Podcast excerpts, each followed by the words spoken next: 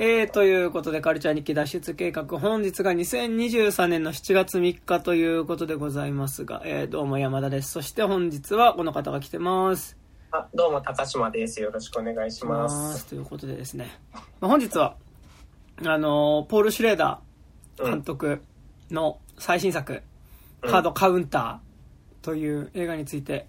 えー喋っていこうかなって感じなんですけど、はい。なんか、カードカウンターさ、なんか、うん結構すぐ終わっちゃったっていうか、上映感すぐ少なくなっちゃったじゃん。うん、うん。で、なんか、俺、時間帯的にやむなしで、なんかあの、うん仕事終わりに見に行こうと思ったら、うん。あの、6時以降に見れる回が、うんほぼなくて、うん。俺見、見た時。で、なんかもう俺、うんムービックス秋島まで行ったの仕事終わりに。うん。うん。ムービックス秋島でレイトショーで見たんだけどさ、いうん。やムービックス秋島のレイトショー超いいね。なんかこれムービックス秋島でレイトショーみたいなの初めてなんだけどさ、なんで、それはどう、な、どういうところが良かったんですか？なんかムービックス秋島ってさ、でなうんまず、いや、言い方あれなんだけど、うん。いや、なんか秋島のいいところっていっぱいあるんだと思うんだけど、俺そんな秋島のこと知らないからこういうこと言っちゃうんだけど、うん。なんか秋島って駅前に大きいショッピングモールがさ、もうほぼ駅うん直結みたいなさ、うん。うん。ショッピングモールがある以外、なんかほぼ駅前なんもないの。うん。うん。うん。で、なんかそのショッピングモールの中にシネコンがあるっていうか、ショッピングモールと通り一本挟んで向こう側に、うん。なんかシネコンがあってさ、シネコンの建物が、うん。なんか本当になんかその、もう何もない、で、レートショーで見るとなんかもうね、うん。ショッピングモールとか閉まってるのよ。もうなんか20時、だから20、まあ終わって22時ぐらいとかだともう閉まって真っ暗になってるわけ。そうするとなんかもうさ、暗闇の中に、その、ムービックス秋島だけが浮かんでるみたいな感じになる、なってるわけね、ビジュアルとして。うん。で、なんか、ムービックス秋島がちょっとなんか、ロビーちょっと赤い感じの色調なのよ。すごい気持ち悪いこと言うんだけどさ、なんかその感じがなんかめっちゃ、あ、なんかすげえ、あレレッドルームみてえだなと思って、あのツインピークスの。なんかもう真っ黒ななんかちょっと割と田舎っぽい東京の方のさ、うんなんかほんとなんか感じ悪いんだけど、なんかうん五反田で仕事終わって、秋島に映画見に行ってさ、うん秋島の駅降りた瞬間やっぱ匂いがちょっとやっぱ田舎の方の匂いだったのよ。うん。まあ雨が降ってたってのもあるのかもしれないけど、うんなんかちょっと草っぽい匂いがすごいして、うん。うん。うん。あ、田舎だみたいな。うん。田舎のでもなんかちょっとこうさ、こう割と大きいショもう暗くなったショッピングモールのさ、うん。うん。なんか真ん中にその、シネコンだけがボワーっとこう浮かんでる感じがね、あ超いいみたいな。うん。でさ、まあ言うてでもムービックスシネコンだからさ、別に派手な映画もやってるわけですよ。今だったら。うんてか俺、インディ・ジョーンズ公開初日に見に行ったし。うん。うん。だから結構人とかたくさんいるんだけどさ、うん。もうなんかカードカウンターなんてほぼいないわけよ。言うたら。割とガラッガラのさ、シネコンのスクリーンでさ、カードカウンター見て、うん。で終わってもうなんかその真っ暗な西東京みたいな。うん。あ、めっちゃいいなと思って。うん。うん。なんかね、図らずもね、なんか新宿と渋谷でもやってたんだけど、うん。なんかね、すごい、いい感じで見れた、俺は、カードカウンターあムービックス秋島で見れてよかったあ。れよね、なんか映画見たお終わった後とかさ、ライブの見た終わった後とかってさ、なんかやっぱ街の喧騒でなんか、怪我されたくない感あるもんね。うなんんか。うん特になんかさ、そう、だから、し新宿とかで見ると結局映画終わったっつって外出てもさ、なんか、はいいらっしゃいみたいなさ、うん。なんか、賑やかじゃん。そうそうそうそだから別に終わって賑やかでいいなって映画もああるっちゃあるんだけど、例えばなんかなんだ、ブレードランダーとか見るとさ、う。うん。終わって新宿だと、うー外もブレードランダーだみたいなさ、気持ちになるんだけどさ、ことね、カードカウンターってまあ結構まあ孤独な話でもあるじゃん。うん。うん。うん。カードカウンター見てね、もうなんか秋島でなんかもう、俺一人でさ、でなんか見に来てるお客さんもなんかもうみんな一人で見に来てるみたいなさ、うん。感じでさ、あ、すごいいいなと思って。まあ、それはいいですね。なんかね、ムービックス秋島ちょっととても好きな劇場になりましたね、なんか。だから、立川のシネマシティとかまあ近いっちゃ近いんだけど、うんなんかね、立川は言うてちょっと都会なのよ、やっぱ駅前。そうね。ん、かなり。うん結構、まあ、あの、駅周り、店結構あるもんね。なんかあの、もうさ、ショッピングモールのさ、うんむしろもうショッピングモールしかないみたいな場所のさ、うん。ちょっと脇行ったらもなんもないみたいなのうんうんの中でカードカウンター見る。もう俺もカードカウンターみたいな気持ち で、すごい。なんかでも、いや、てっきりなんか Apple Music とかにさ、うん。カードカウンターのプレイリストとかあるかなとか思ってたんだけど、舐めてたね。なんか、いや、ごめん、あの、これはスパイダーマンじゃないということを忘れてたわ。そうね。カードカウンターのサントラなんてなかったので、なんかちょっと極力それに近いものを聞こうといろいろ頑張りながら帰りましたけどね。うんうんサントラ良かったよね、カードカウンターね。うん。よかったですね。ねなんかめちゃくちゃ音楽が効果的に使われてる映画だなと思いましたが。うんうん。はい。といった、まあちょっと側の話から、まあちょっと、うんうんどうどうですか？高島君はついにカードカウンターどこで見たんですか？あ、シネマートで見てあきま、した。シネマート。シネマートどっち ?1 番、2番？2番です、ね。ああ、2番。まあ2番、まあ、カードカウンターは2番っていうのもいいのかもね。あのー時間帯で、あのー一部、多分昼間のじ一番入りやすし公開初週だったんで、はいはいはい一番2時からとかの回が1番でやってて、それ以外の回が 2, 2番だったの。はいはいはい。それで、それ以外のところで見ちゃったから、あ。のーこじんまりとした感じで。でも結構お客さんは入ってましたね、初週だったんで。本当？まあね、でも、ポール・シュレーダーですからね。うんうん。言うてね。ああ、とは言いながらね。まあちょっとやっぱ、シネマートはね、やっぱこう、1番なのか2番なのかで、だいぶあの、うん1番2番の落差がすごいですからね、それね。そう、あそこはね、本当に。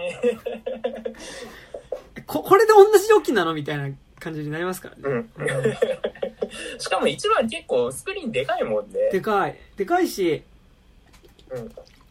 音もいいよね、なんかね。うんうんうん。なんか俺結構シネマートの一番スクリーンは割と都内の劇場の中でも好きかもしれない。なんか。うんうんうん。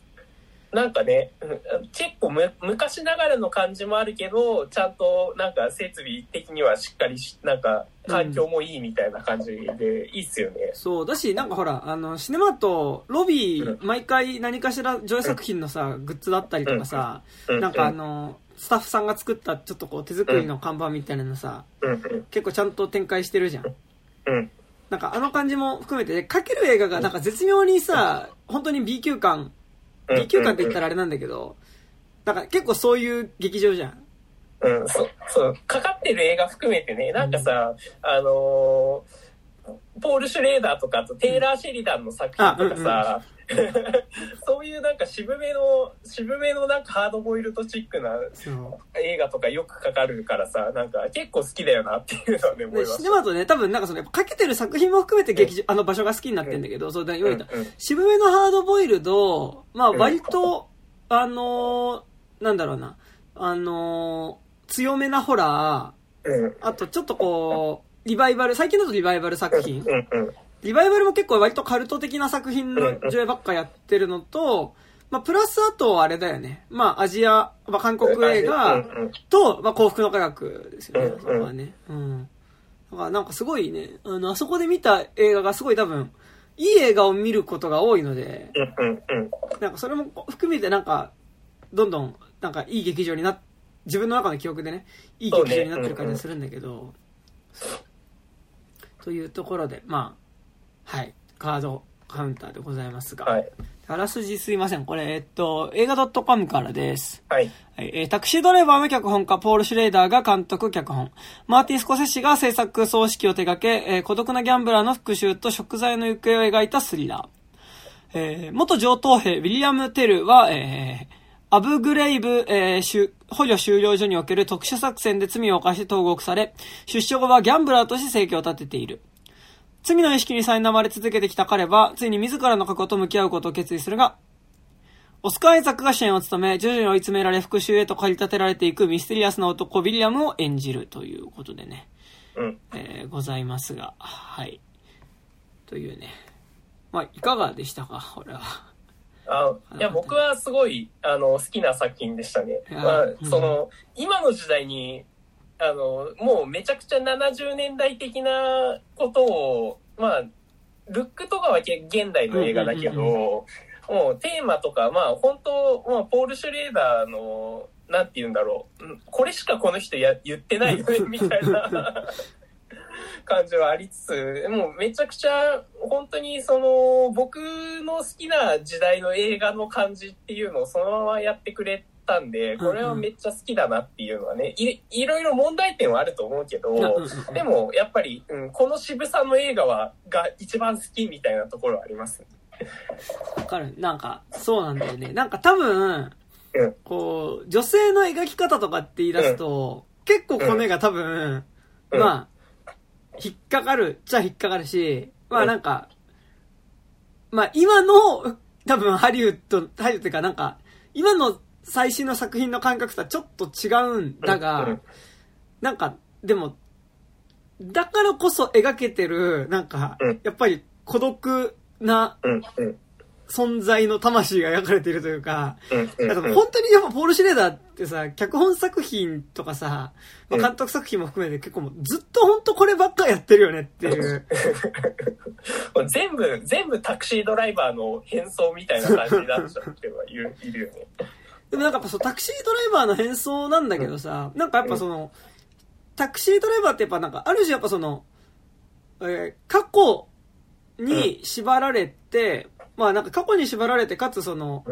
ある種なんかやっぱ何かしらの食材みたいなことをしようとする男っていうのが、まあなんかこう、最終的にこう、まあ、何か事件というか出来事を起こしてしまい、まあだからそれはなんかある種ちょっとこう、旗から見たら狂気、強行に見えるような、あの、出来事を起こしてしまい、でもなんかその果てになんかこう、やっぱ女神、女神的なイメージによって救われるみたいなことをさ、なんか結構ずっと描いてる気はしていて、なんかやっぱ、カードカウンターも正直ほんとそういう話だし、なんか、マジで、なんかなんだろうな、あの、映像とかは現代だけど、本当に、まあ、現在にしたタクシードライバーだなって感じはしつつ、なんかだからなんだろうな、あの、結構、じゃ僕と高島くん結構今年いろんな映画について喋ってる時にさ、結構タクシードライバーの名前を。結構出てるよね。そう。あの聖地には雲が巣を張るとか、うん、あと、なんだっけ、えっと、この間あれの話、私、オルガ・ヘプナロバーとかも。ヘプナロバーの話をした時もやっぱ、うん、タクシードライバーの話はしてるん、なんか、まあ話は出てきてるんだけど、うん、なんかやっぱ、こう、タクシードライバーになんかあった、やっぱ something みたいなものが、なんかこう、さ、逆になんかね、なんだろう、結構やっぱタクシードライバー影響下みたいな作品は結構めちゃくちゃ見てきてるわけじゃん。なんか、その意味で言うと、逆になんかその、タクシードライバー影響の他の映画みたいなものと、なんか、逆に今似てるなって感じはして、この映画すごい。うん、てか、めっちゃドライブっぽいなって思ったの。あ、そう。あのー、なんかさ、うん、あのー、多分レフンがさ、あの、ポール・シュレーダーの影響を受けてるんだけど、うんうん、それにまた影響を受けたポール・シュレーダーみたいな感じで、音楽のさ、ちょっとテクノっぽい感じとかさ、あの、80年代テクノっぽい感じとか、あと、夜景の撮り方とかめっちゃレフンだったよね。で、なんかやっぱ、こうさ、全体的にやっぱ白チューブっぽい感じがすごいするんだけど、本作。で、なんかそれはちょっとなんか、なんだろう、その、だから、その白チューブっぽさっていうのは、なんかそもそもやっぱタクシードライバーにもあって、やっぱ夜の都会の中をさ、あの、タクシーに乗った、あの、トラビス・スコットっていう男がさ、走ってくっていう時に、やっぱりその、すごいこう、夜景っていうものが、こう、タクシーの窓に映る夜景っていうものが存在してさ、やっぱその中を走っていく、なんかこう、なんだろうな、もう虚無みたいな目で 走っていくトラビスっていうのが、なんかやっぱすごいこう、なんとなく漂ってる感じっていうか、地に足がついてない存在がなんかこう、もう、ある種、光の、なんか暗闇の中の光が点々、光が点々とこう、光がある中を、なんかこう、タクシーっていう、こう、ものの中に歩いてるわけじゃなくて、本当にだからこう、浮遊してるような感覚っていうのが、なんかタクシードライバーあった気がするんだけど、なんか、それを、現代的に受け取って、かつ、やっぱりその今、高島君言ったみたいに、選ぶ楽曲とか、あと、よりその、なんだろうな、街の夜景みたいなライトアップみたいなのを、なんかちょっとある種抽象的にさらに撮ることによって、なんかやっぱりその、現実の風景なんだけど、ちょっと現実じゃない感じ。なんか、なんだろう、ちょっと言い方、やっぱ、ちょっと決まっちゃってる感じの映像で見せるっていうのが、なんかやっぱ、ニコラス・ビンディング・レフンが撮ったドライブっていう映画がその感じがあって、うん。なんか、そう、やっぱ夜景の撮り方とかそうだし、あとなんかあの、うん。えっ、と、主人公が途中でさ、あの、リンダっていう、まあ、この作品におけるミューズとさ、うん。あの、デートするシーンがあるじゃん。あの、ラスベガスのなんかう、ん。ライトアップされた庭園みうん。たいな。とこうん。うん。あそこ、まあ、その、そもそものその庭園のライトアップが、まあ、なんとなくちょっとこう、原色に近い赤うん。をなんか基調とした色合いだっていうのもあるんだけど、なんかすごいそこの色合いの感じとかさ、うんあの、やっぱりそのね、あの、やっぱ80年代っぽいちょっと電子音楽みたいなさ、シンセサイザーと、結構シンセサイザーに乗ったやっぱこう重めのベースみたいなさ、重めのっていうかなんかシシンセベースみたいな音うん。が貴重になってる感じってさうん、めちゃくちゃやっぱレフンっぽい。レフンっぽいんだよね。でもなんか、正直それがやっぱすごい、今作は良かった気がしてて、なんか、じゃあ今までずっとポール・シェーダー監督作がレフンっぽかったかっていうとそうじゃなくて、今作は特にやっぱレフンっぽいんだけど、うん。あのーそれが今作はすごい合ってた気がするし、なんかやっぱこう、まあ、とはいえす、魂の行方、前作の魂の行方とかも、日本公開で言うと前作の魂の行方とかも、うんやっぱなんか映像としてスタイリッシュって感じはあったんだけど、うん。なんか今作はよりそのスタイリッシュさが増してる気がしてて、で、ことこの作品の題材においてはスタイリッシュな絵作りをすることっていうのが物語的にはすごい意味があった気がするからうん、なんかその意味でね、すごい良かったんですよね。うん。なんか、スタイリッシュというより、すごい抽象的な絵作りというかね、うんうんうんうん。あの、そこにさ、その、現実なんだけど、感情しか乗ってねえみたいうんうんな、うんうんなんか、そういう感じのね、絵作りでしたよね。そう。で、なんかやっぱその絵作りのきっちりしたスタイリッシュさっていうのとさ、やっぱりその、主人公の、なんか、ある種こう、なんだ、きっちりしすぎてるルーティーン。うん。まあ、こう、本当に淡々とさ、こう、ある種神経症に近いものを感じさせるほどのルーティーンっていうのをさうん、取り続けるうん感じがこの映画あると思うんだけど、うん。それとやっぱ画面自体のやっぱりそのスタイリッシュさみたいなのがやっぱすごい合っていて、うん。なんかやっぱこう、いや、自分にとってはそれこそ多分一番最初する感じなのはタクシードライバーだと思うんだけど、うん。なんか、きっちりと組み立てられてて、うん。でなんか逆に組み立てられすぎてるその人のなんか、うん。うん。こう神経症す、細かすぎるほどきっちり本当に同じようにこう、動いてたり、なんかもう、そこの一、なんかこう、シャツの折り目みたいなのめっちゃ気にするみたいな、きっちりするみたいな、なんかこう、神経症すぎる、なんか、マイルーティーンみたいなのを、うんなんかこう、ちゃんと見せ、なんか、延々と見せ続けることで、なんかうん、ある種なんかそ、そこでルーティンがきっちりしてるっていうことが、なんかうん、そこできっちりなんかルールで縛らないとうん、溢れちゃいそうな狂気とか暴力性みたいなものを、こいつなんか隠してんじゃないかっていう感じが、する演出ってあるなと思ってて、うん。いや、多分それって、はい。今作で言うと、やっぱあの、家具を全部シーツで覆うとかね。ヒツでくるむとかあと、あの、最初のその刑務所の中でこういう風に過ごしてたっていうところでの淡々とした感じっていうかうんさ、やっぱああいうのってなんかなんだろう、その、多分、今俺タクシードライバー一番最初だなって言ったけど、うん俺が見たのタクシードライバー最初だなって言ったけど、多分、どっちかというとその、殺し屋とか、そう、あのーあれですよね、メルビー、あのー拳銃貸しますとか、それぐらいの、あのーノワール、ノワール映画の元は、多分、源流はそこだと思うんですけど。暗殺者とか殺し屋とかを描くときに、やっぱりこう、ある種すごいその殺しに挑んだりとか暗殺に挑む手前でのその彼の生活っていうのが妙にすごいきっちりしてる。うんうん。なんかその、本当に1ミリも狂わないようなルーティンっていうのを淡々とやっていくみたいな。で、その果てに殺しがあるみたいなさ。うん。のがなんか多分その、き、神経症なまでにきっちりしすぎてるルーティンっていうのを描くことによって、ある種そのルーティンで隠されてる、押さえつけてる暴力性だったり狂気みたいなものを示すっていう演出がある気がするんだけど、うん。でもそれをなんか殺し屋じゃないキャラクターでするときに、うん。なんかやっぱよりそれってなんかなんだろう、純粋に狂気っていうか。これで押さえつけられてる、押さえ、なんかそのルーティンをこう、こんなに淡々とこなしてる彼っていうのは、何か、それで押さえつけなきゃいけないほどの、まあ、狂気だったり、あるいは大きなトラウマだったりとか、っていうものを抱えてるんじゃないかっていう感じがするっていうのは、なんかある気がしてて、なんか、多かれ少なかれポール・シュレイダー作品ってその感じはすごいある。なぜならやっぱ基本的に主人公がやっぱ食材っていうものをやっぱりしようとしてることが多くて、かつその食材をするためにやっぱ食材っていうか過去に背負ったその罪だったりトラウマみたいな記憶にやっぱりずっと引きずられてる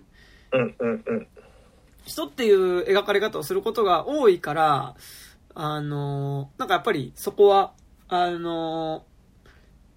ちょっと、新、今作ほどまでいかなくても、ある種その、ルーティンっていうか、何かをこう押さえつけるためになんかこう、普通の暮らしを、本当になんか、むしろそんな細かくずっと繰り返しにはしねえだろってぐらい普通の暮らしをし続けるっていう演出がやっぱなうっすらあったりするような気はするんだけど、やっぱ今作はそれがすごいやっぱ強く出ていたし、なんかそれとやっぱ絵作りがすごい合致してる作品だなっていうのは、ね、思ったんですよね。うんうん、ね、しかも、あの、劇中で言われてる絶対俺はティルトしないっていう。いや、本当それなんだよね。うん。で、やっぱさ、なんか、ああの、この初めて知ったけどさ、うん、ティルトって一応映画用語でもあるんだって。で、あの、カメラの縦移動がティルトなんだって。ははははだから、で、うん、それ聞いて思ったら、今作全部パン、パンでしか撮ってねえじゃんっていうのもあって、あ、そこまで徹底してたんだなっていうのもね。ああ、ね、そういうことだったんね。うん、確かにずっと横移動だったよね。そうそうそう。うん、だから多分、その横移動でそのダイナミズムを出さない、なんか横移動の感じで、常に淡々とこう、同じ視線から主人公のことをずっと観察し観察しつつこ、こいつってずっとこういうことをやってるっていう、な、ななんていうの起伏のなさみたいなのが、多分、あの、描かれてたと思うし、その途中のあのベガスのデートシーンだけ、あ。そこですごいカメラが上がってくシーンっていうのは、あそこだけで、あ、これで、あのもう、フォーリンラブしたんだなっていうのが多分出てたと思うし、なんか、あの、カメラの移動っていう面でも、あ、すげえ徹底されてたんだなっていうのは思いましたね。うんうんうん。いや、それ確かにそうだよね。うん。そっか。ね、なんかだからやっぱすごいこう、淡々とした感じがやっぱ画面からすごいするというかさ、うん、あのー、で、カメラもそんな動かないじゃん。なんかやっぱ、うんうん、結構固定でっていうのが多かった気するし、うんうん、なんかね、それはすごい、でもなんか逆に、だからこそのやっぱすごい硬い感じというかさ、抑制された感じがめっちゃしてて、やっぱなんかこの映画すごい、あのまあ、いや、結構、冷静に考えると変な映画だなって感じがすごいしてて、まあ、何かっていうと、やっぱ一応これギャンブルものなわけじゃん。うんうん。それは、ブラックジャックをずっと、まあ、ポーカーをし続けるね。うんうん。あの、ギャンブラーの話でさ、うん、で、ギャンブラーが、その、大会に出る話じゃん。うん、一応、トーナメントに、うん。で、トーナメントに出る話なのにさ、マジでその、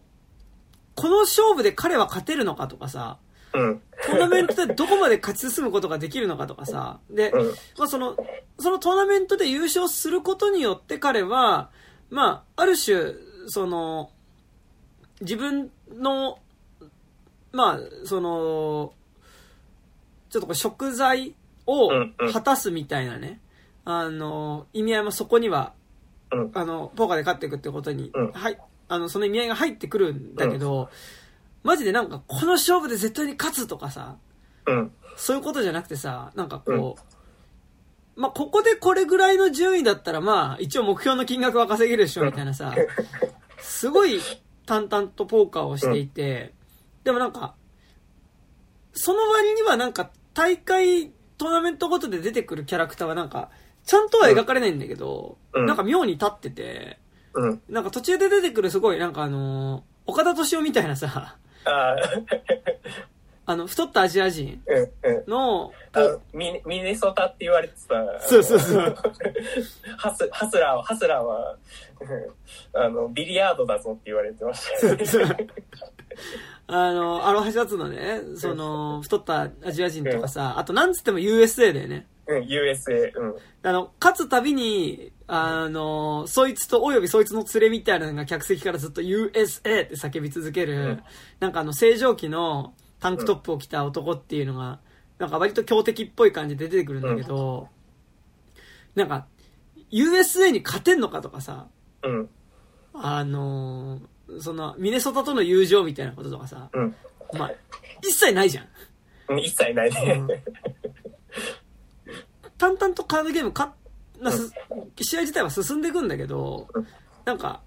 結構あっさりと USA に負けたりするし、うんうん、でも負けても別に悔しがるとかそういうんじゃなくて、うん、まあでも一応ここでまあ、あの最後の試合のここまで残れたから、まあ次もいけるっしょみたいな。うんまあ、次はもうこれで大丈夫だねみたいなさ。なんか、いやもしかしたらポーカーやってる人ってそういうもんなのかもしんないんだけど、わかんないんだけど、なんかだからその、一応ギャンブルが題材でそういう方、それこそ今ね、で、作詞でも名前できハスラーとかさ、うんうん。そこでの試合自体に、試合っていうかゲーム自体に多分そのサスペンスとかをさ、サスペンスっていうかやっぱその映画の盛り上がりだったり緊張感のピークっていうのを持ってくると思うんだけど、そこじゃないっていうのが、やっぱすごい変な映画だと思うし、でもむしろやっぱこの映画、でも、じゃあこれギャンブラーじゃなくていいじゃんって言うとやっぱそうではなくて、やっぱりその、ギャンブルっていう気づけばのめり込んでしまう。気づけば熱狂してしまうゲームに身を投じながら、彼はその、徹底してそこで自分を抑制し続けるっていうことをしてるっていう、だからなんかそのさっきなんか俺がその、ルーティンがすごいこう延々と繰り返される。ルーティンが繰り返されたのはすごい神経症なまでになんか彼のルールがあるように見えるっていうような言い方をしたんだけど、でもそれやっぱ一番この絵が最大示してるのは、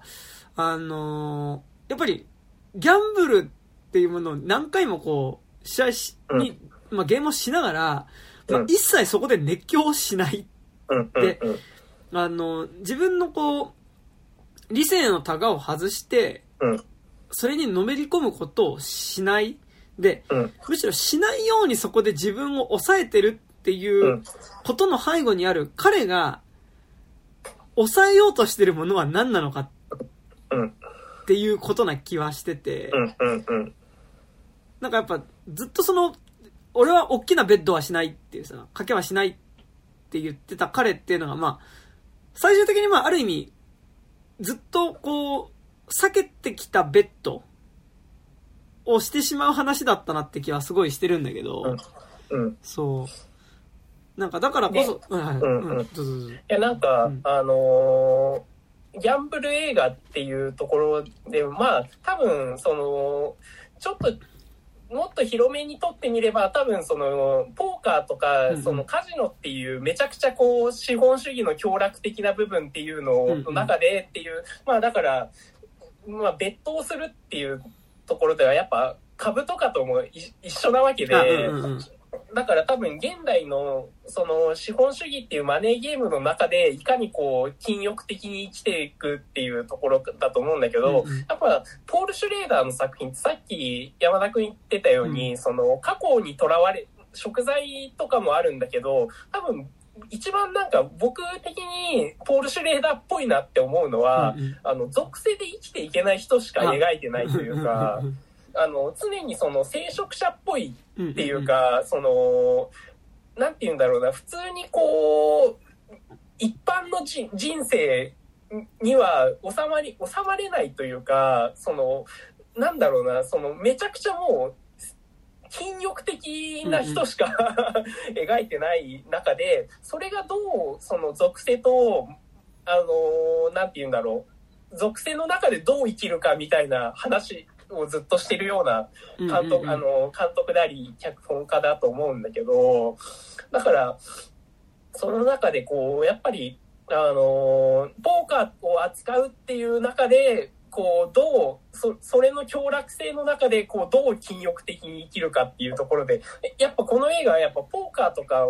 そのギャンブルじゃないと、やっぱ一応多分これっていけなかったんだよね、多分。うんうんうん、そうね。で、なんかだし、その、うんまあ、お、大枠のテーマであるさ、やっぱり、まあ、この映画はね、その、やっぱり、まあ、アメリカ兵が結局戦地で行った、まあ、捕虜への拷問の話、および、まあ、まあ、PTSD の話になっ、がやっぱ根底にあるわけじゃん。で、なんかやっぱ、自分が、そのやっぱ軍人として、まあ、あの戦地で行った、まあ、捕虜への拷問、で、それによってまあ彼は逮捕されてしまって人生がめちゃくちゃになる。それは逮捕されちゃったからめちゃくちゃになる、なったっていうのもあるし、そもそもその拷問の仕方を、まあ拷問をする根性みたいなものを叩き込まれたことによって、もう普通の人ではなくなってしまった。そっちの方が大きいんだよね。8年間刑務所に入れられたってことよりも、その、拷問の才能を開花させられてしまったっていうことの方が彼にとってはその人生を破壊されたことになってて、で、その彼に拷問を教えた、あの、ゴードン、あ、ゴードか、ゴードこと、あの、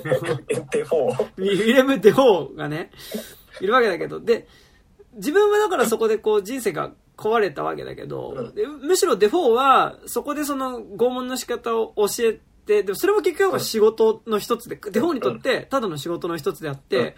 で、彼はやっぱその後軍事コンサルタントとして、あのまあ、こう資本主義の世界では、なんかだからその、やっぱり、一、一目置かれる存在になってるっていう時に、やっぱそこに多分そのさ、あの資本主義的なものに対する、あのなんだろうな、もう自分はそこに身の置きどころがない感じというかさ、こう自分をめちゃくちゃにした存在が資本主義の理理論の中では、まあその、勝者としてそこに存在してるっていうことに対する、こう、違和感みたいなのもやっぱそこにはあるわけ。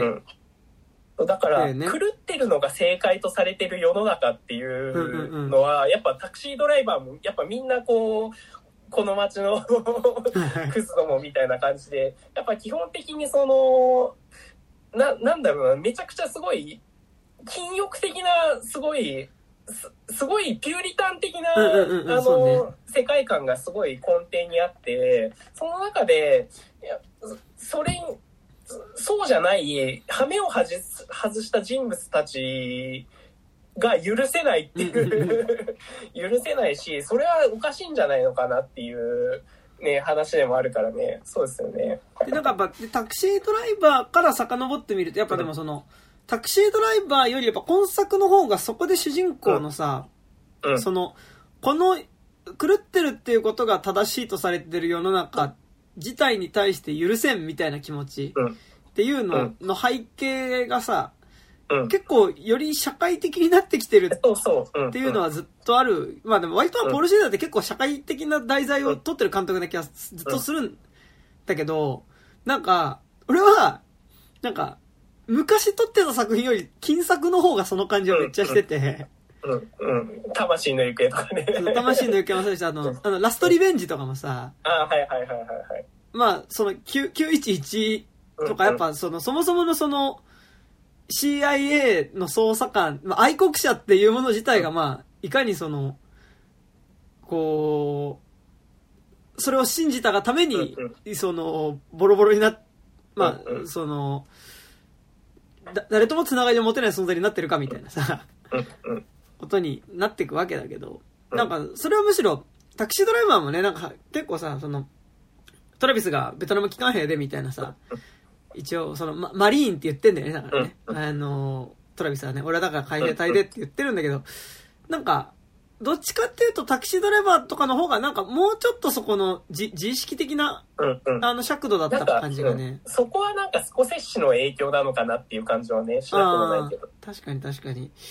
ね、でもなんかむしろこう、金作の方がね、だから魂の欲はやっぱ環境破壊だったし、今作においてはやっぱ、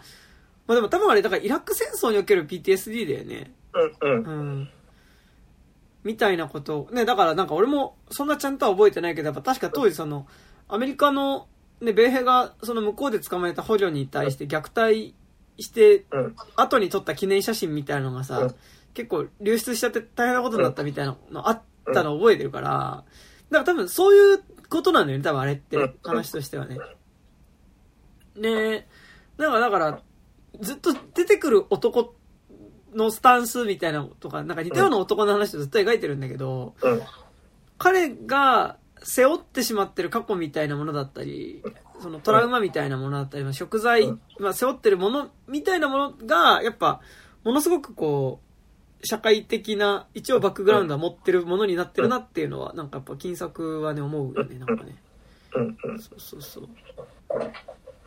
ねまあなんか、ほら、ザ・ヤクザとか見ても別にさ、うん。はいはいって感じじゃん。ってあるんだけど、うんそうそうそう。ねなんか、でも、その上で、やっぱなんかすごい、あの、なんか、個人的にはやっぱすごいこの、主人公のうんウィリアム・テルっていうのはさ、うん。うん。あの、やっぱ彼が、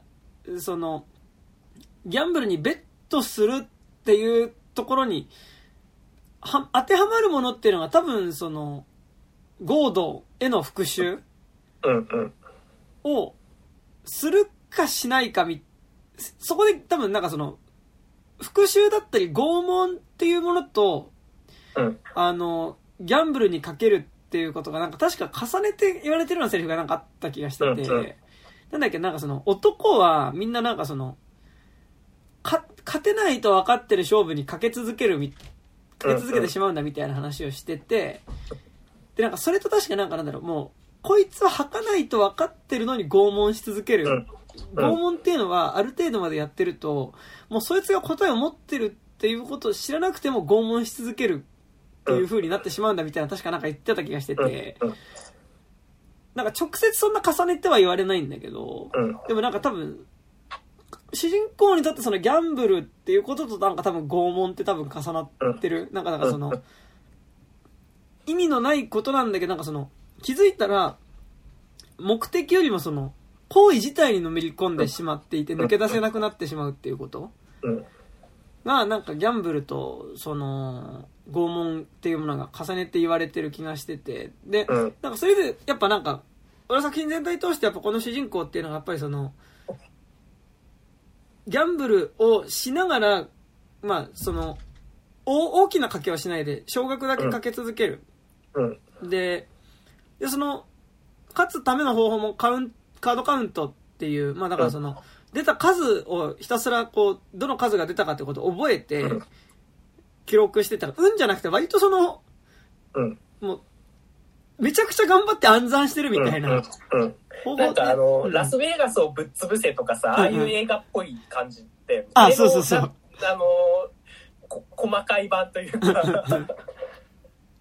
正直僕はちょっとバカなんで、あの、最初の方で一応なんかポーカーのルール説明みたいなのをされて、カウンティングがどういうものかっていうものの説明を、あの、こ今節丁寧になんか数字とかも、なんかこう、テロップで出してくれながら教えてくれるんだけど、全くわからなかったですね。うんああそこ、ブラックジャックのさ、ルールがうん、まずさ、え、21出せばいいんじゃねえのみたいな、ふんわりとしてる。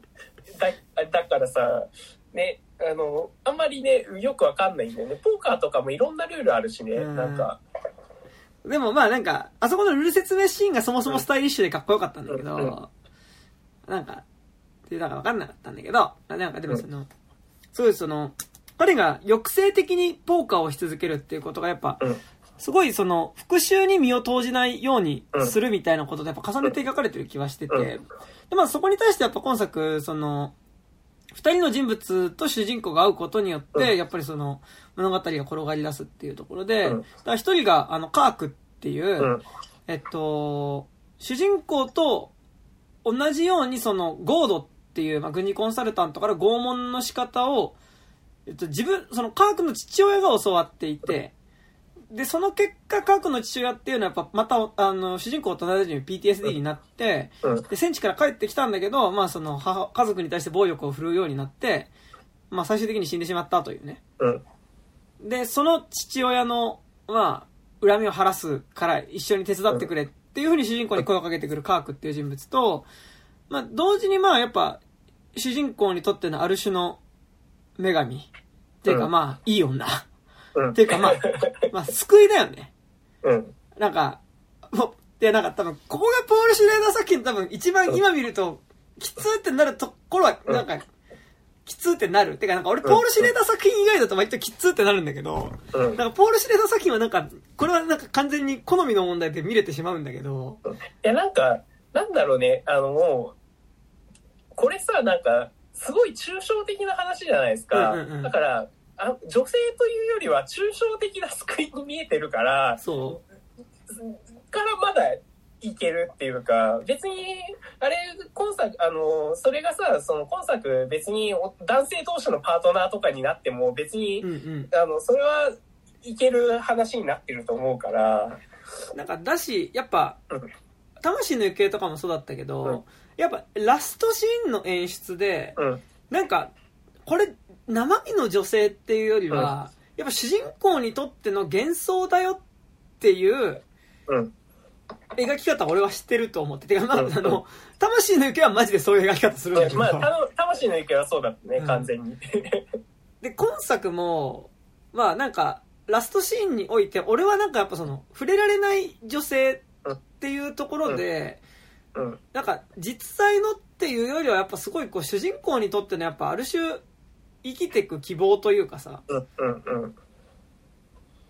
なんかもうちょっとこうより抽象的な存在になってる気がするから、うんうん。なんか実はそこはバランス取れてる気がするんだけど、うんし、多分あそこを多分その、他者として向き合ってるから、うんうん。だそれまではもしかしたらそのミューズだったかも、うんうん。そのなんなす彼にとっての救いだったかもしれないけど、あそこで初めてその他者として向き合う。だから一人の女性として向き合うっていううんうんことの始まりなんじゃないのかなっていうふうにうんうんうん。目的には思えて。だからそのああここから普通の人としてちゃんと暮らせるんだっていう。んうんううん。からであそこでやっぱストップモーションじゃないっていうのがうんうんうん。さやっぱこうあそこで終わりじゃなくてこれから始まるんだよっていうことじゃないですか。うんうんうん。だから、あの、あそこからその、ようやく主人公が普通の人として暮らせる時のパートナーとして、初めてあそこで、あの、女神性が、なんだろう、最後の瞬間に取っ払われたというか、うんうんうんうん。その、触れ合えない、えないこと含めて他者としてパートナー関係を結ぶみたいなことだったのかなっていうふうに僕は思えてだからうんうんその辺のなんかバランスの良さっていうのかなっていうのは思いましたねあ。りますよね。そう。で、なんか、まあ、で、まあ、その、リリンダっていうね、その、うん今作におけるミューズが出てきてさ、で、結局その、主人公にとって、その、まあ、二択になってきて、うで、その、まあ、復讐を、まあ、科学の誘いに乗ってゴードに対して復讐をするのか、えっと、リンダうん。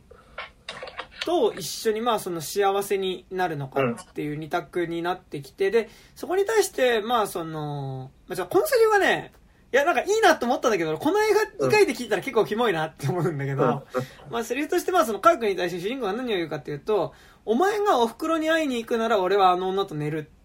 っていうことを言うんでね。だからなんかその科学が、その、主人公に対して、いや、お前、リリリンダと寝ないのみたいなことを聞いたら、その、いや、お前がお袋に会うんだったら俺はリンダと寝るよっていうことを言うんでね。で、うんで、結局この映画だからその、主人公はでもずっとやっぱその、リンダと一緒に、まあ、幸せになりたいって気持ちはあるけど、それをするにはやっぱりその、自分の背負った罪っていうものがやっぱりそれをさせないっていう状態。で、その板挟み状態になっていて、うんじゃあそこでどうするかっていうと主人公はやっぱりその、ある種、こう、自分の復讐をしたいっていう気持ちうんを、まあ、具現化したような存在でもあるカークという若者。だからその彼は復讐に取り憑かれていて、多分まあ自分の人生がどうなろうと、まあ、復讐が成し遂げられればいいぐらいのテンションなんだけど、だからなんかその彼は、まあ、大学も中退して、だからその自分の人生っていうものを全く考えずに、その復讐をするために、その、主人公の前に現れるんだけど、まあそこの科学に対して、だからその、ギャンブルで金をめちゃくちゃ稼いで、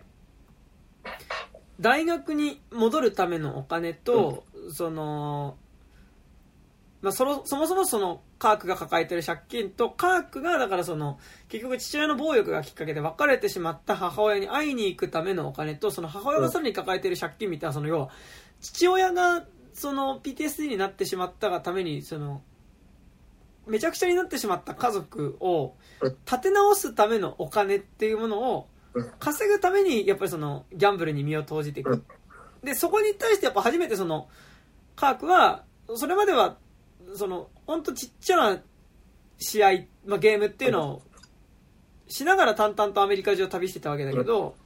あの、そこで初めてその、ちゃんと大きな試合に出て、そのスポンサーをつけて、あの、試合、ゲームをすることによって、その、大勝ちをする、まあ、その、大きな勝ちを取りに行くっていう方向になると。で、そこで勝つことによって、その、カークに金を渡して、彼の人生を、こう、なんか、もう一回取り戻すっていうことが、やっぱ、ある種、彼にとっての食材になっやっぱ食材の行為としてそれをやっていくって感じになってくっていう感じがして、でもなんかね、結局それがまあ、最終的に、まあちょっとこう、崩れていくわけだけど、なんかすごいやっぱ食材の話だったなっていうのはね、思うんだけどね。うん、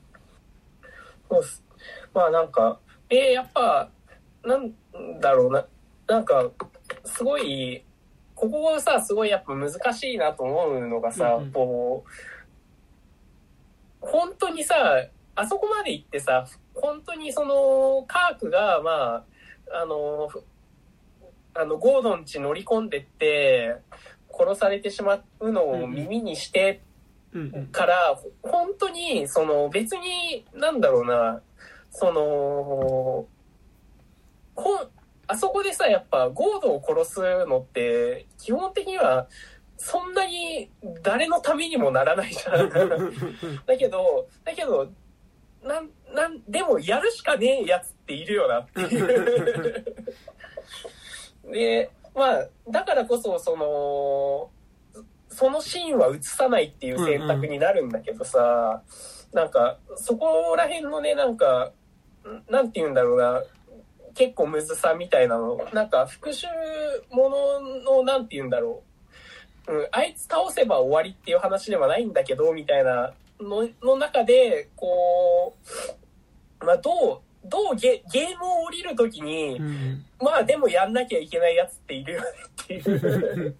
話ですよね。なんかやっぱすごい不思議なのがさ、不思議な感じがしたのがさ、やっぱまあ、うん、基本的にやっぱ復讐劇だとも思うんだけど、うん。やっぱりこう作品として、そんなにやっぱりその、ゴードっていうキャラクターのことを描かないから、うん、なんか、もっと他の復讐劇だったらさ、うん、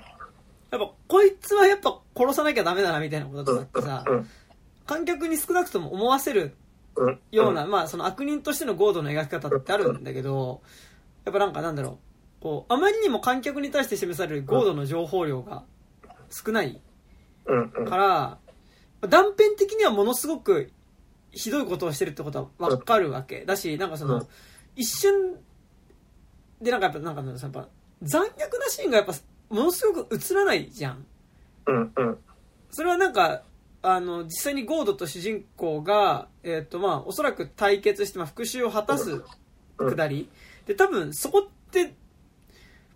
めちゃくちゃやばい、やばいっていうか、めちゃくちゃ、あのー見ててきつくなるようなことがされてると思うのよ。うん。その、要は、もう、こう言うとめっちゃバカっぽいけどさ、拷問のプロフェッショナル同士が多分さ、拷問し合いみたいなことをやってるわけでしょ、そこって多分。部屋の中で。うん。隣の部屋で。で、っていうわけで、だからあそことかって見せればやっぱすごいカタルシスになると思うし、さらにその手前でゴードがやってきた畜生みたいな修行みたいなことをね、あのー、そういうものとして描けば、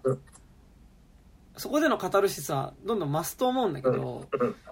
やっぱりそもそもゴードもそんなに描かないし、そこで果たされる復讐も描かれないっていうことによって、でまず、そもそもゴードと主人公の距離感ってそれぐらいなんだろうなっていうか、やっぱりなんか、あのーなんだろう、やっぱ直接ゴードが悪いっていう、まあ、ゴードが悪いんだけど、うん。なんかやっぱその、悪意を持ってゴードがそうしたっていうよりは、やっぱりなんかものすごくこう、資本主義的な逆回りの中でそうなってるんだなって感じがすごいするの、それってなんか、あの、ゴードが、その、純粋になんかその、人に拷問をさ、の仕方を教えることによって、なんかこいつのことを破滅させてやろうとか、そういうことを考えているわけではなくて、彼はだからその、ご、いかに効果的に吐かせるかっていう拷問の技術を知っていて、それを教える役回りだから教えただけっていうことで、でもそれによってやっぱその主人公の人生も壊れていて、で、逆にそこでゴードっていうのはそこでその拷問のスキルっていうものを教えたことによってやっぱり今、軍事コンサルタントとして、まあ民間で、まあものすごい大きな地位にいるっていうさ、なんか、それってなんかなんだろうな、本当に役回りとしてそうなってる。だけなんだけど、でもやっぱり、それは復習しなきゃいけないことだとは思うんだけど、だからでもすごい、その抑制的に描かれることにその距離感があるなっていう感じがしたのと、だからやっぱそのカタルシスがやっぱなかったわけ、最後復習が行われるところにね。あの、じゃあちょっと隣の部屋行こうか、つってさ。なんかカメラも、よし、じゃあちょっと僕も隣の部屋行こうかな、みたいな感じでさ、ついてくるのかなと思って、ああ、ちょっともう来ちゃダメ、みたいなさ。おもう、お前ここで待て、みたいなさ。で、気づいたら朝になってさ、で、部屋から出てきたのはなんか指、指が取れかけてる、あのー、ウィリアム・テルだけっていうさ。で、なんかまあ、めちゃくちゃ血まみれになってることからなんかものすごく凄惨なことが行われたんだろうなっていうのはわかるけど、中で何が行われたかわかんないっていうところでさ、なんかすごい、なんだろうな、あのー、あそこでカタルシスがないことによって、なんかやっぱ、ここで彼を殺したから別に何かが晴れたというわけではなく、終わったってわけじゃなくて、多分、なんとなく主人公の人生がめちゃくちゃになっちゃったこと自体はずっと変わらずに続くんだろうなっていう感じ、やっぱすごいして、なんか俺は。なんか、そういうバランス感だった気がする。なんか。あと、なんか、あの、ゴードって、なんか、どちらかというとさ、やっぱ、どこまでもこの映画さ、その、ウィリアム・テルのさ、内面の話でしかないから、うんうん、その、ゴードって、どちらかというとなんかキリスト教における悪魔的ななんか試してくる存在で、あの、だからその、すごい極限の状態の時に、いやでも、パン欲しくねみたいな。それを、こう、で、それをこう促してくる人物であって、だから、その、彼自体が、その、残虐、なんか悪魔的な所業をするっていう存在ではなくて、どちらかというと、その、主人公にとって、こう、なんて言うんだろう、その、試すっていうか、本当にそれこそ、本当に試すっていうことがあるからこそ、なんか、あのなんだろうな、だから最後のシーンも復讐とか一応復讐っていう体なんだけど、あれって多分自分の中の悪魔を殺すというか、なんか、あのー、自分に、自分の中の罪性みたいなのを、こう、全部、なん、すごい、自傷行為の果てに、そぎ落とすみたいな、物語に見えて、だから、それで、ようやく、その、俺の残、なんなんだろう罪性みたいなのがあのゼロに戻ゼロに戻ってはいないんだけど、うん、なんとかなったかもしれないみたいなそういう感じにね見えましたよね。なんかやっぱねすごいでもやっぱあのポール・シルダーの映画見てて思うのがさ、うん、なんかあのー、ものすごくこうなんかなパッと見はこうちょっと自制してるような人物、うん、なんかその、感情が分かりづらい人物っていうのの、でもなんかその実ものすごい一人相撲みたいなものを描いてる気がしてて、なんか一人相撲系の映画って割となんかなんだろう、その、共感みたいなものが面白さのベースになることが多い気するんだけど、なんかポール・シェーダーの映画ってやっぱりなんかその、やっぱ、まあ、一人相撲って言っちゃうとやっぱなんかすごい急に自意識的な次元の話になっちゃうんだけど、まあなんかやっぱすごいこう、自分はこれをせねばとかさ、なんかやっぱその、準強者の映画っていうほど崇高ではないんだけど、やっぱある種なんかその、自分はこれをせねばっていうふうになんかやっぱある種なんかその考え方だったり、なんかそのし、し、心情みたいなものに、まあ、その、こだわり続けて、で、それによってなん。かやっぱその、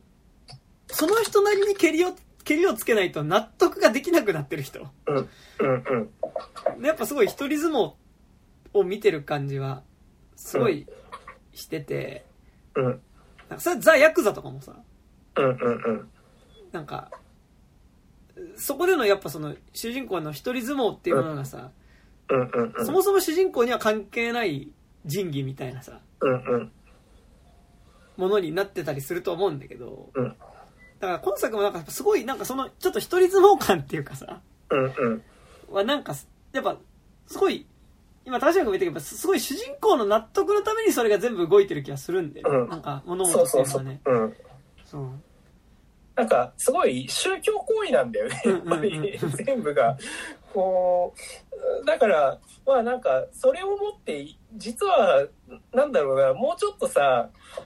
なんもうちょっとなんか手だ、なんか、ポール・シュレーダーが手だれじゃないとは言わないけどさ、なんかもうちょっと、なんだろうな、あの、もうちょっと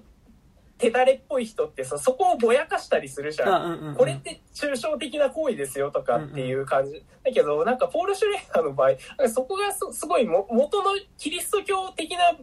ピューリタニズム的なところがめちゃくちゃ出てくるのがすごい正直な監督ではあるよなっていうのはね、めちゃくちゃ思いますよ。で、なんか、なんか、魂の行方とかがすっごいわかりやすいんだけどさ、うん、あの、そうじゃない映画も別になんかキリスト教とかって出してなくても、うん、なんか多分そのやっぱ、信仰がある人の、うん。なんかそう、そうそその、一人相撲感っていうか、う。うん、はすごいあるよね。うん、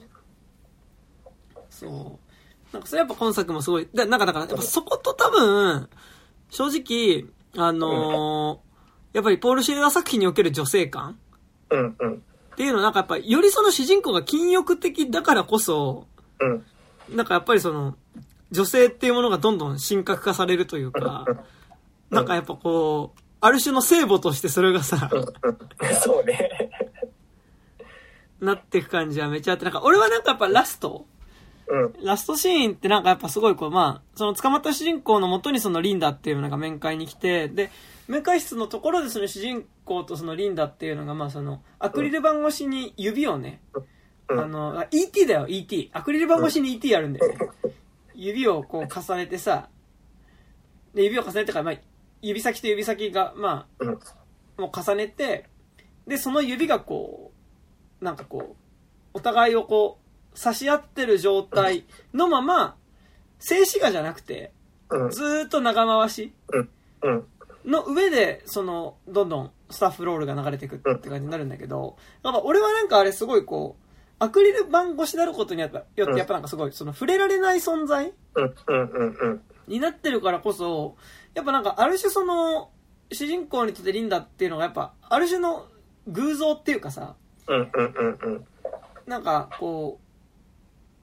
より、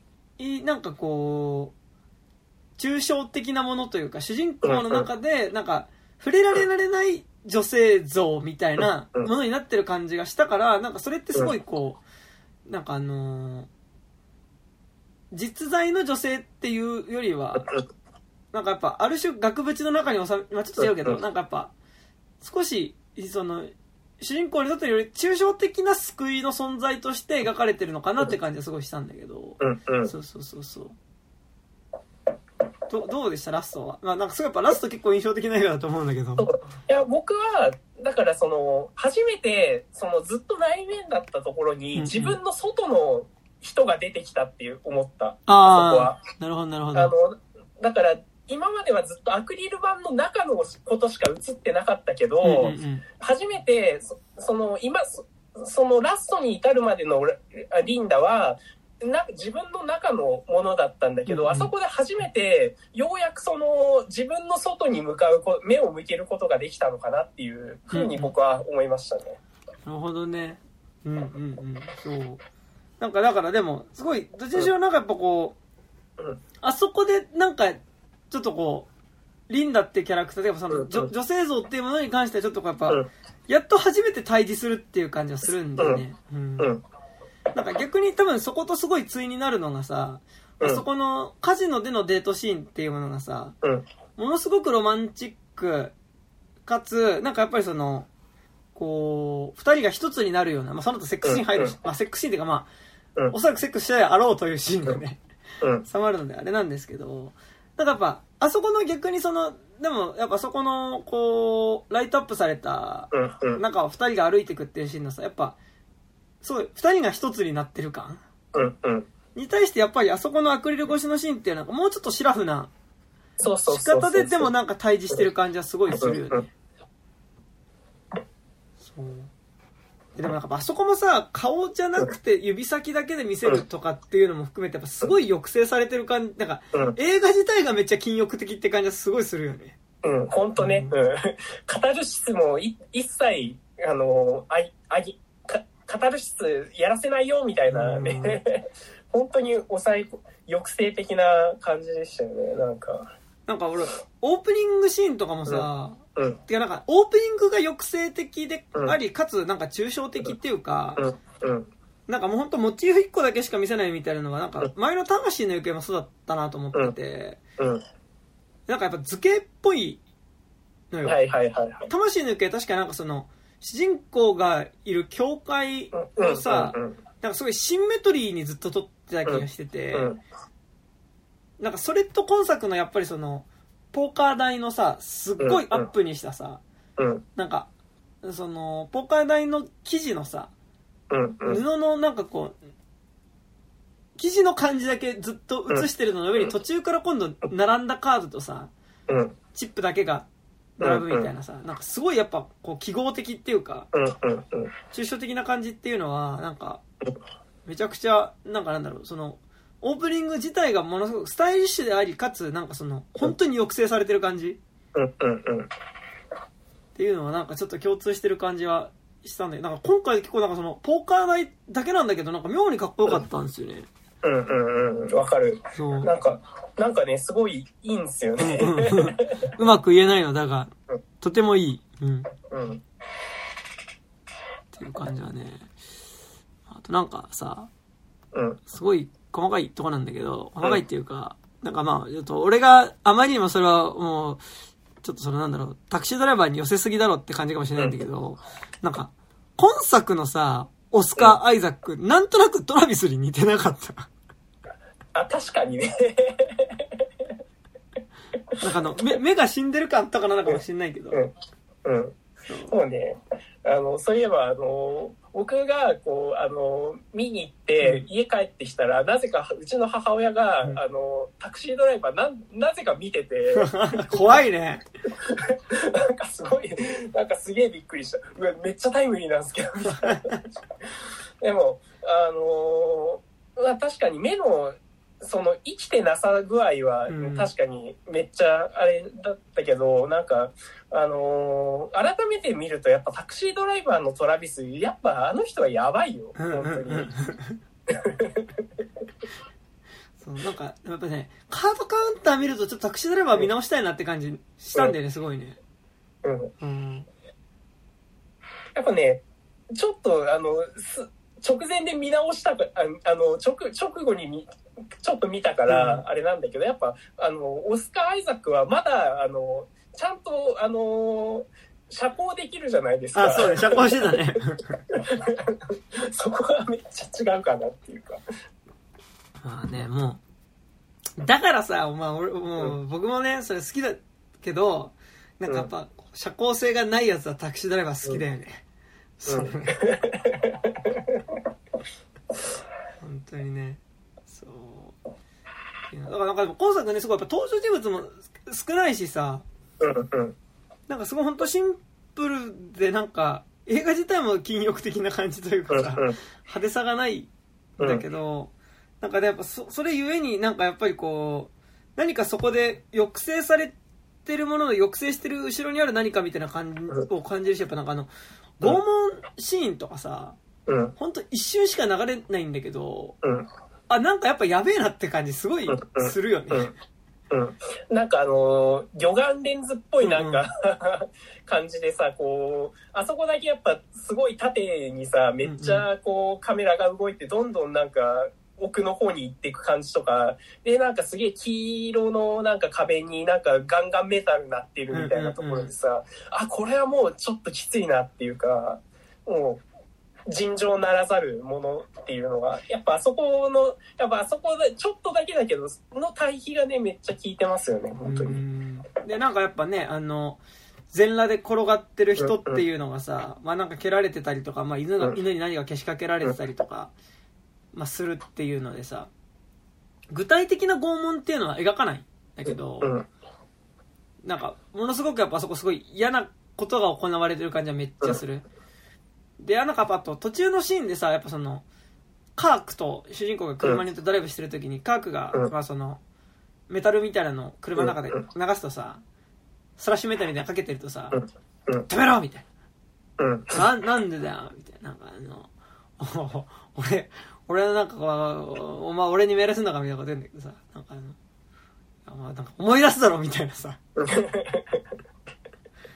いやでも本当そうだよなっていうかさ、全然関係ないけど、でも確かになんか自分がやってる音楽とかが拷問で使われてたら本当に嫌だろうな、メタルの人ってめっちゃ思ったわ。なんかあれ見て。本当だよね。うん。そう。っていうのはなんかね、思いましたね。うんまあ、音楽ってね、いや毒にも薬にもなるからね、本当。うんだからなんかヘッドホンしてね、あの爆音でずっとうん。流してってやつだもんね、あれね。うん。うん。感じで。そう。でもなんか、カードカウンターはなんか、すごい派手さがないんだけど、そのことでなんか逆にいいっていう。感じの映画でした。なんか本当、なんか70年代的なすごい映画だよなっていうのがねなんかすごい思って、でも、なんかぶっちゃけこういう映画の方が好きだから、個人的には、なんか、うん、なんかこれ3部作の2部作目なんですよね、なんあか、。そうなんだ。そう、なんか魂の行方と今作となんかもう、もうできてるらしいんだけど、日本公開はわかんないんだけど。あれ、な、のノーセインツとか違うか？なんそう、なんかね、監督作？なんかもポール・シュレーダー監督で、なんかもう、もうできてるらしいんですけど、なんか、はいマスターガードナーってやつじゃないあ、そに？そそうかな、なんか、ジ現代？ョエル・エドガートンが。あ、そうそうそうそう、マス主ター、マスターガードナーってやつだ。演のやつあ、で、シガニー・ビーバー出てるわ。うん。あ、へえう、ん。で、監督脚本ポール・シュレーダー。うん、そうそうそうう。んなんかそれが3部作らしいんで、なあん、か、へえ。ちょっと見たいですね。ね、超見たいっすよね。だからやっぱ魂の行方と今作はやっぱすごい良かったので、うん。そう。だから、でも、ほん、でもタクシードライバーじゃねえかって感じは、どっちもするんだけど。まあでも、なんだろう、あのーすごい、でもちゃんと今の時代にちゃんとその男性の実存的なところはちゃんとアップデートされてる感じはすごいするかうんら。なんか、あのーやっぱり今の、その、すごいタクシードライバーの時点ではすごい内的な葛藤だったのが、すごい外的な。その社会的な状況を含めての義憤だったりみたいなところになってるのはやっぱりあれだし、その復讐のあり方についても基本的にはそのトラビスはなんかやりたい人だったけど、あの、ウィリアムは絶対やりたくない人だったじゃないですか。確かにね。だだから、その点でもやっぱり、その、なんて言うんだろうな、時代的な、なんか、時代的というか、なんかその、ポール・シュレーダーの中での、こう、意識の変遷みたいなのっていうのはすごい感じれたと思うし、うんで、なんかやっぱ、タクシードライバーは本当に少しの部分なのかもしれないけど、やっぱ、うん。そのことによってむしろ、その、有名になってしまうっていう皮肉っていうのがさ、やっぱり、タクシードライバーの大きい部分だと思うけど、やっぱ、うん、むしろやっぱそことは真逆というかさ、魂の行方にしても今作にしても、その、むしろその有名になるとか、やっぱその、うん、まあ、ヒーローになるっていうさ、うん。やっぱある種その、資本主義的なゲームでの、うん。勝者にうっかり間違ってなっちゃうみたいなさ、うん、うん、うん、ところにはやっぱこう絶対行かないようにするみたいなさ、うん、うん、感じはね、まあ特に魂の行方はそれ感じたけどね、なんかもうね。うん、うん、うん。まあでも、なんか結構魂の行方、今考えるとめちゃくなんかすげえ、なん、なんだろうな、やっぱ、ちょっと、なんか、あの、ちょっと、は、ん一一年ぐらい早かったかなっていう映画ではあった気はね、うんうんなんか、するよね、なんか。そうね。反出生主義とか、もうちょっとさ、日本だとさ、もうちょっとその手前だったじゃないですか。あの、話題になる。うんうん。ね、なんか、だから、まあ、ものすごいでもなんかその、やっぱより切実な問いだったと思うし、多分なんか、うんその問いかけ自体に対してポール・シュレーダー自体がまあものすごくその、真摯に向き合って作ったんだろうなって感じが魂の受けはするから、うんうん。だから正直、そのテーマに対してのこう気合の入り方はやっぱ、うん。なんか、魂の受けの方がすごい感じたんだけど、うん。だから逆になんかね、カードカウンターの方が映画としてやりたいことはやれてる感じはすごいするんだよ。そうね。うん。うんうん。し、やっぱ、あの、USA 男に対するあの皮肉な感じとか、やっぱり、うんうんうん。あの、あれがやっぱ、その、今のアメリカのなんか批判とも取れるじゃないですか。多分、その、あの USA 男はどんどんティルトしてるじゃない。自分からどんどんティルトしていくタイプの男だと思うから、それに、で、そいつがやっぱ勝者としてどんどん常に勝ち続けてるっていうことに対するなんかやっぱその、批判的な部分もこの映画には絶対あったと思うし、なんか、俺ね、アメリカ行ったことないし、アメリカのこと全く知らないんだけど、うん。なんか、なんとなくやっぱ、魂の受けも今作もやっぱすごいなんか、うんアメリカっていうものを描いてる感じはすごいするんだよね。うんなんかうんやっぱなんかそのアメリカ製っていうかさ、なうんんか、すごいこう、ちょっと地方のカジノみたいなところに、うんでもなんかやっぱ、こう、本当になんか、いろんな人がいるわけじゃん。カジノっていう場所に。で、なんかやっぱ、うんあ、なんかみんなこう、カジノでベットし続けていく感じ。で、やっぱそこのうん。同じ会場のところで重機とかを売ってたりするみたいなさ、あの感じがなんかすごいこう、ある種ちょっとこうアメリカ的なっていうか、なんかやっぱ純純資本主義的なものっていうものが、なんか濃縮されてる感じはすごいして、うん。う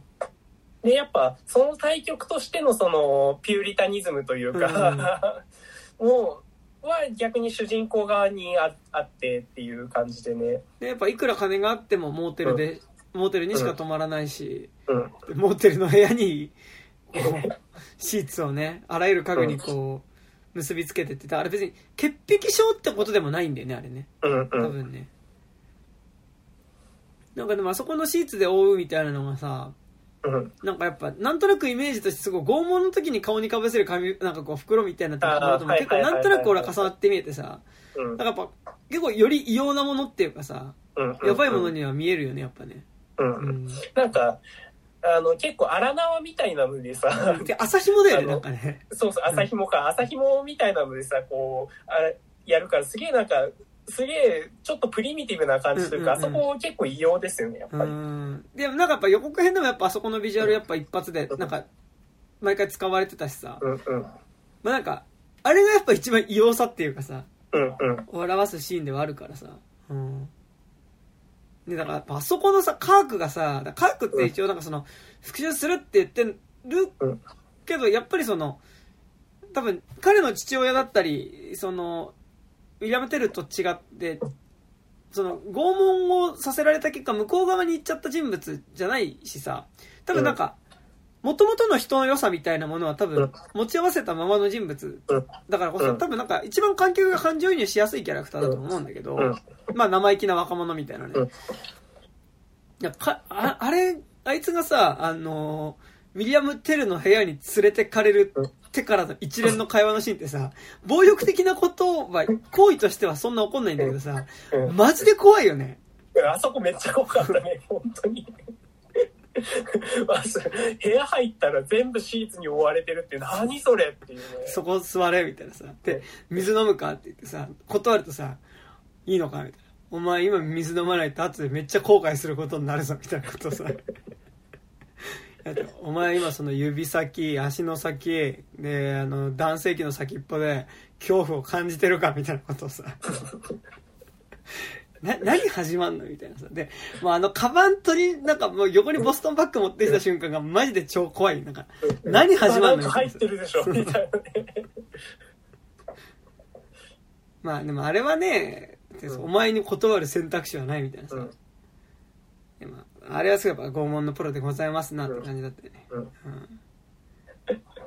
そうですね。なんか他ありますか？やっぱ、あとさ、やっぱポール・シュレーダーのさ、はいはい主人公ってやっぱみんな日記書いてるよね。あ、日記書いてるね。うん。だからやっぱ、でも基本あの、みんな日記書いてるし、日記書きながら、あの、ロックで酒飲むのよ。そうね。あのー、ウイスキーをね、そのまうんまクラスで飲んでてさ、まあ、今作の主人公は、まだなんか大丈夫そうだったけど、うん。まだ魂の行方とかアル中だったしね、完全にね。うん。そう。なんかね、魂の行方見るとお酒飲みたくなくなるんだよね。いや、そうね。ううんん。あれ、いなんかその、いい映画だと思うよ。なんかその、おさアル中の人とかなんかあの、うん。ほんあれ、本当ダメなアル中、あの、アル中怖いなっていうかね、うんあこここれはなっちゃダメだな、みたいな感じありますよね。で、なんかやっぱなんか、悪い酒？うん。そうね。で、なんか、きつくて酒飲んでさ、どんどんバッドバイブスに入っていくっていうさ、やっぱ一人で酒飲んじゃいけないのかうな。ん、いや、一人で暗い部屋で日記書きながら酒飲んじゃダメなんだよ、多分。そう で、どんどん嫌な妄想膨らん、嫌な妄想っていうかさ、あの、もう、世界、なんかやっぱこう環境破壊のニュースとかもさ、同時にさ、見てたりとかするからさ、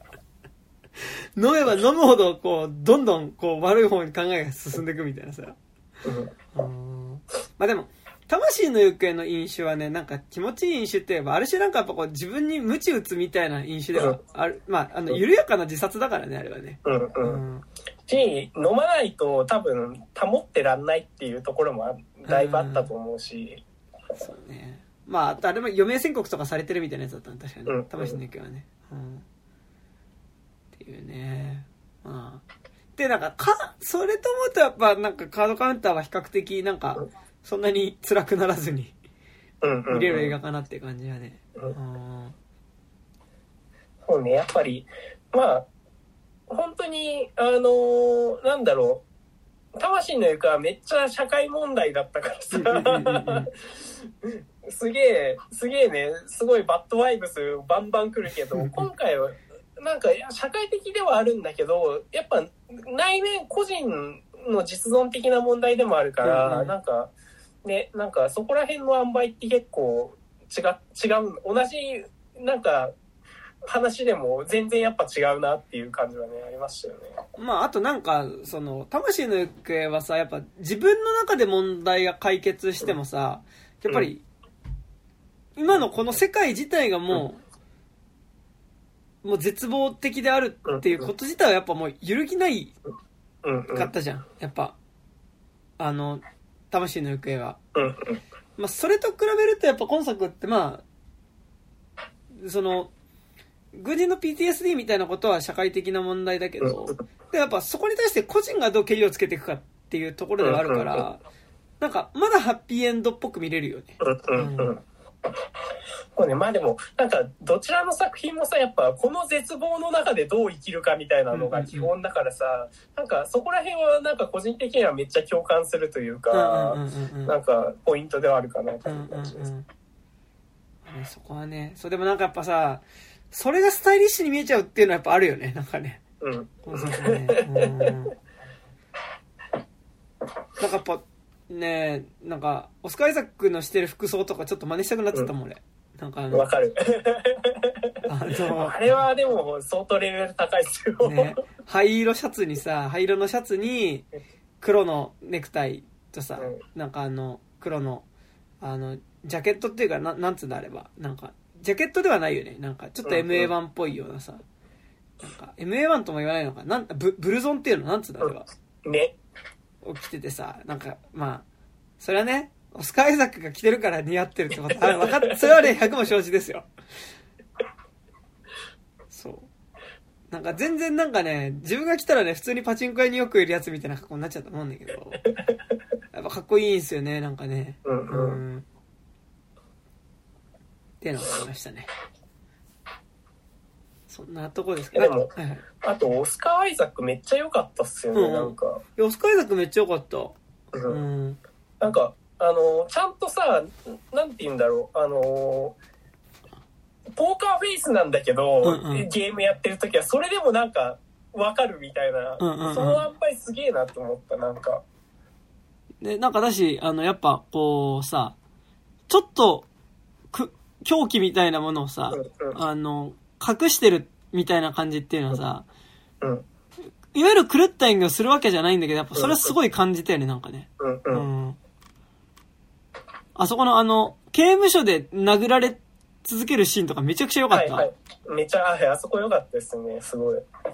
殴られて、もう一回立ち上がってさ、で、殴られるたんびにこう自分の髪の毛をこう、かき上げて、ちょっとある種ちょっとセットするっていうかさ、うんうん。形保ってでもまた殴られてみたいなさ、うん。あそことか、でもなんかやっぱ、なんだろうね、この、なんかでもさ、やっぱドライブの時のさ、うんあのーあいつ、えーっと、ライアン・ゴスリング。ライアン・ゴスリングもそうだけどさ、うん。な、なんだろうね、このし死んだ目感っていうかさ、うん。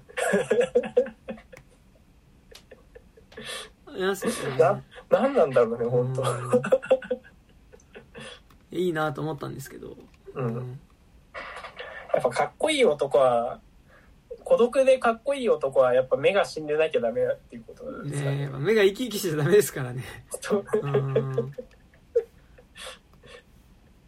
ね、なんか、それで言っぱ今回大シェリダーもめっちゃ良かったよね。うんうん。ね、あの、レイディープレイヤー1の人だって全然気づかなかった、途中まで。でもなんかやっぱレディープレイヤー1の時のさ、やっぱりなんかその、ちょっとこう、まあ、高青年感っていうかさ、うん。なんか、えーちょっとこう、優しい、なんか、どうしてもちょっとこう人の良さみたいなものがなんとなく、そこはかとなく感じられるっていうのがやっぱすごいこう作品として、なんかこの。主人公とのめっちゃ大変になってたし。なんかおそらく主人公が失ってしまったであろう、なんかそのそうだよね。感じをすごいうんさせてたよね。うん。うんうん。まあなんか、でも、その、ポール・シェーダー作品でそのポジションのやついるなとは思うんだけど、なんかその、こう、なんだ、ある種やっぱ狂気の方に、狂気っていうかもうんう、うん何かを失ってしまって、まあ取り憑かれた男の脇にいる、なんか若い青年みたいななんかもうちょっとなんかその、彼が失ったその感じをまだ持ってるみたいな。最近見たからね、ラストリベンジもね、なんかね、あの、いるんすよ。なんか。あ、そう、そうだっけ？そうそうそう。一人いるんすよ。なんかあの、うんニコラス・ケイジの横に。ラストリベンジ面白かったな、最近見たけど。あ、本当？うん。いやえなんか、認知症になった CIA の凄腕エージェントみたいなのがさ、ー、うんうん。あの、自分が取り逃し、取り逃がした、その、中東のテロ組織の指導者を、なんとかして捕まえに行くんだけど、うん。なんか、やっぱ認知症になっちゃってるから、結構記憶がどんどん曖昧になっていくみたいなんでう、んうん。で、なんか敵のテロリストも、死亡者も、なんか、うん血液の病気でもう体がボロボロになって一人で歩けないみたいな感じになってて、うんうん。なんか最後もうね、あの、おじ、要、要介護者同士で殴り合うみたいな感じになるんだけど、そこはすごいいいんだよね、なんかね。あ、それでも聞くだけでいいわ。そうそう。で、そのなんかニコラス・ケイジンの、まあそのサポートをなんとかしようとする、なんかかつてニコラス・ケイジンに一応ちょっとミスを助けてもらっ、ミスしたものを、まあ、あの、助けてもらったその若手の CIA のエージェントっていうのが、まあちょっと手伝うんだけど、なんか途中でなんか圧倒的にボケてる瞬間があって、ニコラス・ケイジンが、なんかもう、あの、と泊まってるホテルの100メートル手前の広場みたいなところで、うん。どこのホテル泊まってたか分かんなくなったって迷子になってて、うん。それを助けに行くっていうシーンがあるんだけど、いいんだよね。そうなんか結構その、そのポジションの感じをしました。なんか、うんうんあの、そうね。こ今回の大使リ団はね。うん。だからこれ、なんか、オスカー・アイザックの中でも結構カードカウンターはなんか、かなり好きですね。ね。うん。あと、なんだろう。あと、エクスマキナ出てたよね、確か。。エクスマキナもいいよね。うんの社長、なんか、急に踊り出す、キレキレの踊り出すシーン、すごい覚えてるけど。うんうんうん。うん。なんかやっぱ、なんだろうね、やっぱ、目大きいけど死んでるからいいのかな。うんああ、確かにね。結構、クリッとはしてるよね。うんうんうん。で、彫りが深いからさ。うんうん。てかあの、藤本くん似てるよね。ああ、確かにね。あ、確かに。藤本くん別に目は死んでないんだけど。うん。うん。藤本くんの目が死んだら、うん、オスカー・アイザックですね。そんな感じがしますね。